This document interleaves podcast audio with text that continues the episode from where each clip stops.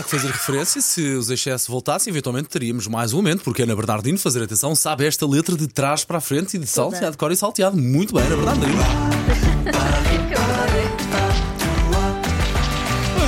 Agora ia. Atenção, ninguém te está a julgar, muito pelo contrário. Não, Isto não. É orelhudo, isto é um clássico, não é? Da sem música dúvida, portuguesa, sem anos dúvida. 90.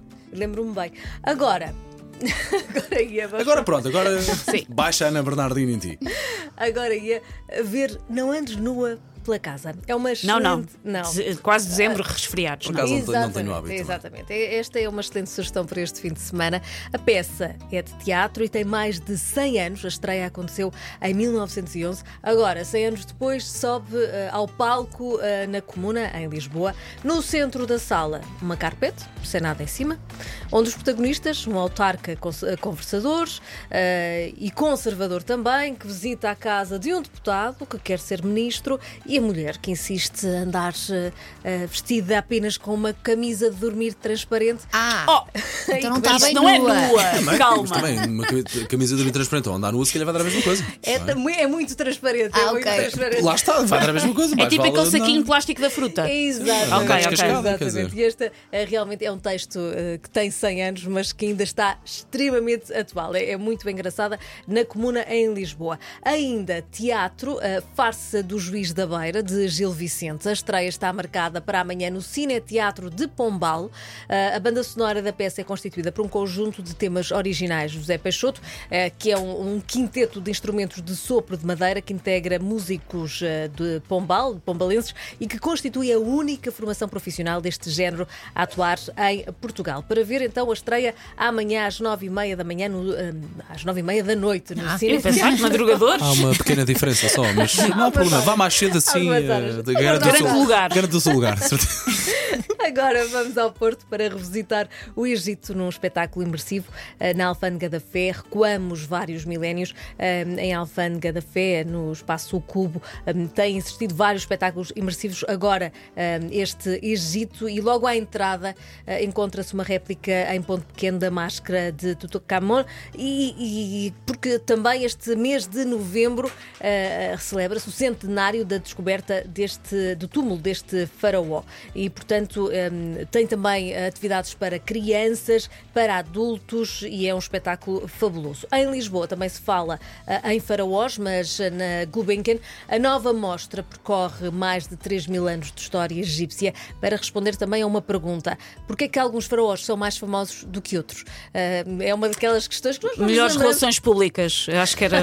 Ou então são os mais cêntricos. Uma questão de mais riqueza também, se calhar. Uma ótima assessoria de imprensa. Por exemplo, por exemplo. Claro. Estavam enterrados mais para cima, foram os primeiros. Já perceberam, vale a pena ir ver, ficou aqui já o resumo bem feito. Pronto. É uma exposição fascinante na Gulbenkian.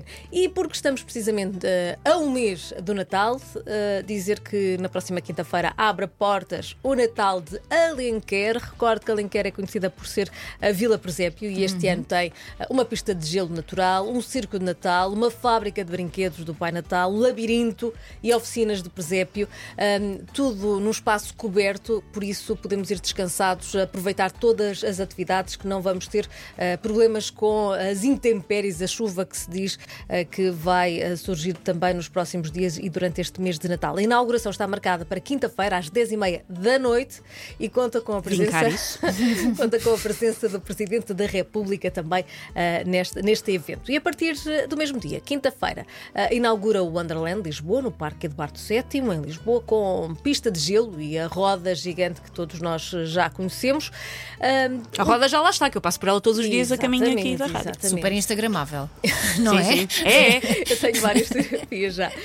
Um clássico também dos mercados de Natal em Lisboa, eh, Rastrilho. Centro de Congressos de Lisboa, onde pode encontrar um pouco de tudo, de loiça, roupa, eh, bijuteria. Eh, ao comprar eh, na Rastrilho está também a contribuir para uma causa solidária e ajudar as crianças da Associação Novo Futuro. Na Cordoaria Nacional, em Lisboa, este fim de semana, mercado de vinhos Christmas Wine Market. Uh, o Torreão Poente da Cordoaria Nacional recebe mais de 450 referências de vinho, cerca de 50 produtores das várias regiões uh, do país, para celebrar e escolher o melhor vinho para a ceia de Natal. Olha. A terminar, dizer apenas que mais logo à tarde a fachada da Assembleia da República vai iluminar-se de laranja pelo fim da violência contra as mulheres. Um, é um alerta, mas também é um espetáculo que vale a pena ver. Está relacionado, aliás, com um tema que já falaste há bocado na, nas notícias. O Dia Internacional contra a Violência. Um, e é muito importante. E este aqui também é um alerta que chama a atenção. Chama a atenção. Ana, boas férias?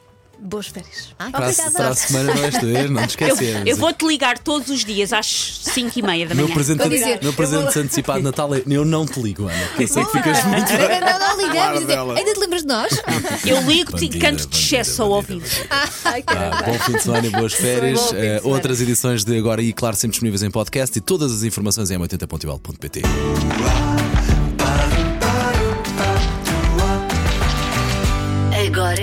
E agora vamos ouvir o Jansen com Mbap.